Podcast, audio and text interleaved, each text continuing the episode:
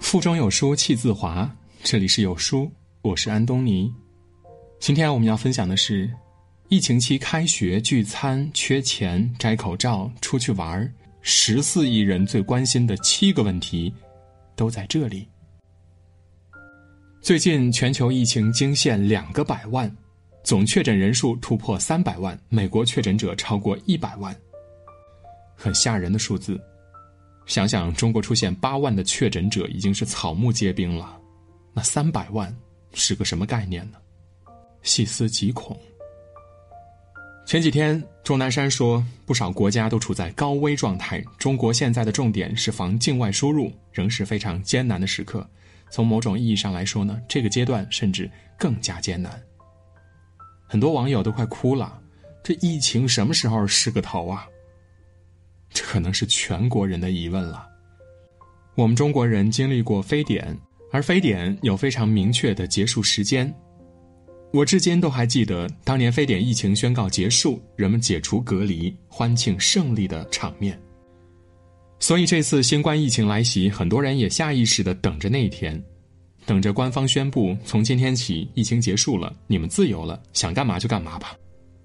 然后我们欢欣鼓舞，尽情去耍。但是这一次显然不一样了，我们很可能等不到那一天了，至少短期内不会。一个比较明确的说法是，国外疫情不过去，中国疫情就过不去。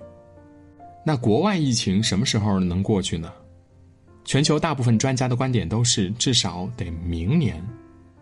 毕竟现在很多欧美国家都还在高峰，非洲那边甚至才刚刚开始。世卫组织估计，在未来的六个月内。非洲大陆的确诊病例可能增长到一千万。最近，美国顶级专家福奇还说，几乎确定新冠疫情还会迎来第二波，而且可能会比第一波更加致命。你说可怕不可怕呢？你说这什么时候是个头呢？很多人可能注意到了，前不久中央明确表示，我国疫情防控进入常态化，这是一个非常重要的信号。意味着我们必须做好打持久战的准备了。那么，在疫情常态化的情况下，我们怎么过日子呢？以下的七个问题应该是你想知道的。一、口罩还要不要戴？回答这个问题呢，得先了解一下中国目前的情况。我们现在国内的患者已经很少了，但是因为国外的感染者一直连绵不绝，国内呢就始终无法变成一片净土。截至四月二十八日，我们已经连续二十二天出现新增本土确诊病例了。本土确诊病例就是一直生活在国内的病例，他们不是从国外回来的，但可能是被国外回来的感染者所传染的。最近哈尔滨的一传八十九的案例就很典型，一个美国回来的姑娘到家就隔离了，检查好几次都是阴性，隔离期满还是阴性，就解除了隔离。结果他其实是个感染者，已经传给了同楼的邻居，邻居姑娘呢又传给了男友、妈妈、妈妈的男友，然后呢妈妈又出去聚餐，传染了朋友一家人，朋友生病去医院又传染了多位医生和患者，就这样传传传，现在已经八十九人感染了，其中二十一例是无症状感染者。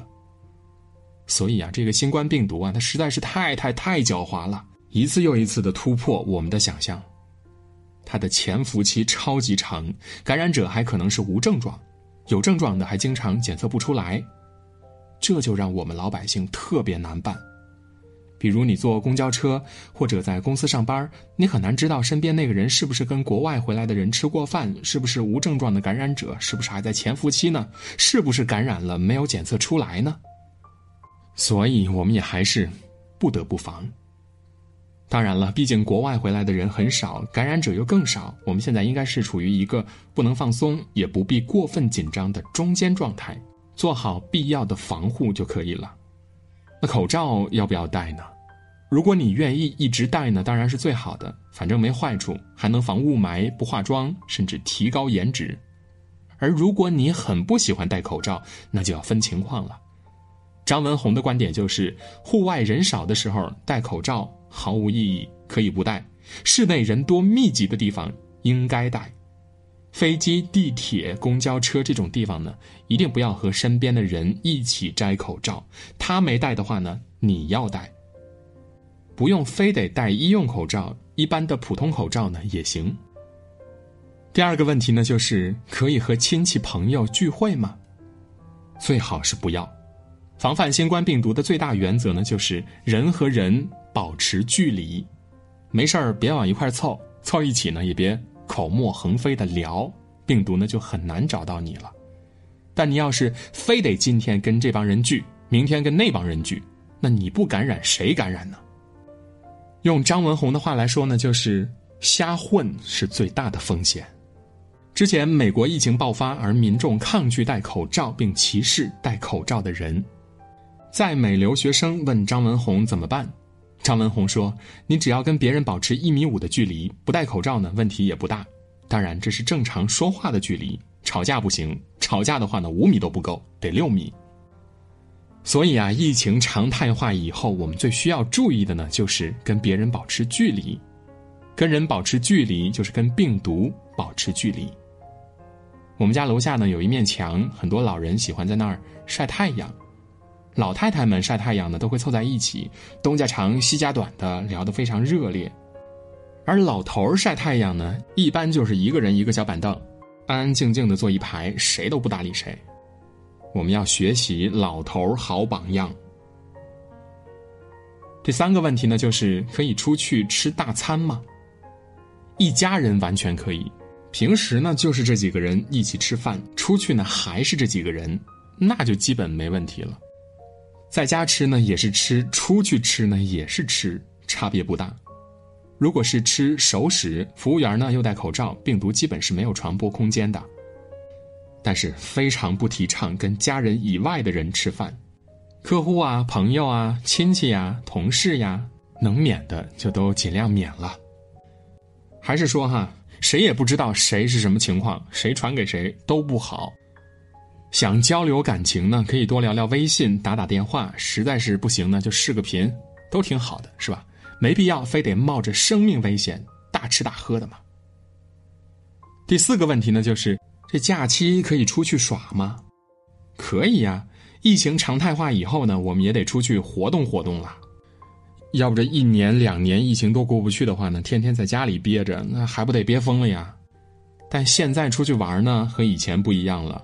以前可以不管不顾的，现在必须呢多留点心。谨记两个字：灵活。尽量往人少的地方去，去哪里看到人多就换个地方玩儿不要今天想着爬黄山，拼死了也要爬黄山。人山人海挤成了粥，也必须爬黄山。大家灵活的嘛，疏散开，自觉的保持距离，分头开心耍，是最安全、最快乐的办法。第五个问题呢，就是没钱怎么办呢？全民抗疫三个月，中国经济受到了前所未有的巨大冲击，一季度下滑了百分之六点八，这么大幅度的往下掉，改革开放以来还是头一回，万万没想到系列，这是。与之相伴的呢，是很多人收入大受影响，甚至直接失业了。前些天呢，招聘网站 Boss 直聘忽然崩溃，据说就是因为求职者太多所导致的。调查显示，中国大概有一半的城镇家庭积蓄最多只够维持三个月的生活，而疫情爆发到现在呢，正好三个月了。也就是说，如果疫情期间都没有收入的话呢，有些人现在就得借钱吃饭了。之前很多人都盼着疫情过去，迎接一波报复性的反弹，大赚一笔。可谁知道，疫情是晃晃荡荡的进入了常态化，报复性反弹不存在了。而且在比较长的一段时间里，钱可能都不太好赚了。那我们怎么办呢？我觉得有两点哈。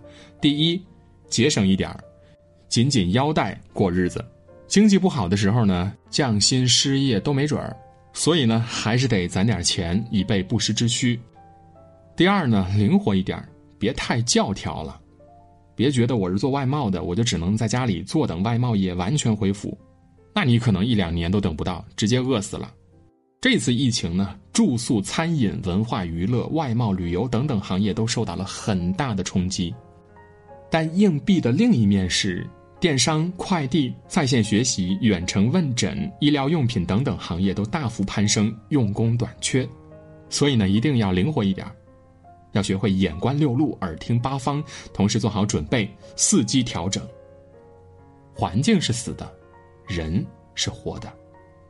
旅游干不好了，琢磨琢磨电商好不好呢？线下培训不行了，转到线上培训行不行呢？实体店没生意了，开个网店试试呢？据说疫情期间有个小伙子转行做口罩，一家伙赚了上千万。这个成功很难复制，但这个思路值得借鉴。人应该懂得变通。穷则思变，变则通，通则广。第六个问题是：开学、考试、会议、大型活动怎么办呢？不扎堆儿这件事儿呢，说起来简单，做起来很麻烦。因为上学呀、考试啊、开会呀，各种活动都是聚集性的，不能扎堆儿，就意味着很多事情我们都做不了。疫情高峰时，我们国家取消了一切聚集性的活动，而现在疫情进入了常态化，可不可以适当的放开一点点呢？看得出哈，国家还是非常非常谨慎的。除了零星的开学，目前只定了两件事情。我们国家每年最重要的会议两会，初步定在五月二十一日召开；每年最重要的考试高考定在七月七日进行，就这俩。其他的什么中考啊、专升本呐、广交会呀，大部分的学校开学呀，也都是非常重要的事情，但都还在观望中。所以呢，我们还是得保持耐心，也别信什么小道消息，这个时间表、那个时间表的都是谣言。因为这些事儿啊，只要定下来，就一定会第一时间通知大家的，没有瞒着的必要啊。如果没有通知，那一定就是还定不下来，中央都不知道，就别说隔壁大妈了哈。所以，尽管有些事儿呢确实很急人，但我们唯一能做的只有等，保持平常心，做好长期准备，耐心的等。第七个问题呢，就是疫情怎么才算真正结束呢？疫情常态化要常态到什么时候呢？有两个关键点：一是所有新冠肺炎患者都治愈了，新冠病毒彻底不见了，短期内这个可能性呢为零。钟南山说了，新冠肺炎这个病呢是不可能铲除的一干二净的，会在比较长的时间里和人类共存。我们之前也曾指望夏天到来之后啊，病毒被高温消灭掉。但是张文宏说了，别太指望这个，因为新冠病毒可能要在五十摄氏度环境下才能失活，除了赤道地区，其他地方呢达不到条件的，所以彻底消灭病毒的可能性很小了。那就只能寄希望于第二个关键点——疫苗。疫苗出来，我们就不怕了，因为病毒就算存在呢，也成了渣渣，奈何不了我们了。那疫苗什么时候能上市呢？现在美国和中国都在奋力研究，也都有很好的进展。但是疫苗呢，这东西实在是太复杂，也太敏感了，研发是一个非常非常非常缓慢的过程。综合各方的说法，最快也得九个月，慢的话呢，得两年。这还得是在一切顺利的情况下，万一疫苗出来，病毒又变异了，那还得重新再来一遍。而且研发出来以后呢，再批量生产，再打到每个人的身上，又需要不少时间了。所以呢，这里就是一个好消息，一个坏消息。好消息是，疫苗出来之日就是抗疫胜利日，而疫苗肯定会有的。坏消息是我们还要等很久很久很久。最后呢，告诉大家做好准备，迎接不确定的生活。总之呢，疫情常态化是一个中间状态，既不像疫情严重期那么紧张了，也不像以往没事儿时那么放松。未来相当长的一段时间里呢，我们可能都要过一种不确定的生活。很多事情呢都是三个字儿：不一定、不好说、不知道、很难讲。我们必须要接受和适应这种不确定，然后呢，灵活的随时调整自己的决定。你可能注意到了哈，我反复提到“灵活”这个词。是的，当生活变得不确定了，我们就必须学会灵活机敏、随机应变。包括戴不戴口罩这种小事儿，也包括工作何去何从这种大事儿。当然了，不管疫情对你造成了怎样的影响，咱都尽量的别抱怨，也别沮丧，有条不紊、精精神神的把日子给过好。因为抱怨毫无用处，更因为就算疫情遥遥无期，生活依然有很多的美好。点个再看吧，祝你健康顺心，不缺钱。在这个碎片化的时代，你有多久没有读完一本书了？长按扫描文末的二维码，在有书公众号菜单免费领取五十二本好书，每天有主播读给你听。好啦，今天的文章就分享到这里，感谢聆听，愿你的每一天都过得充实有意义。记得在文章的末尾点一个再看，让有书君知道你们在听。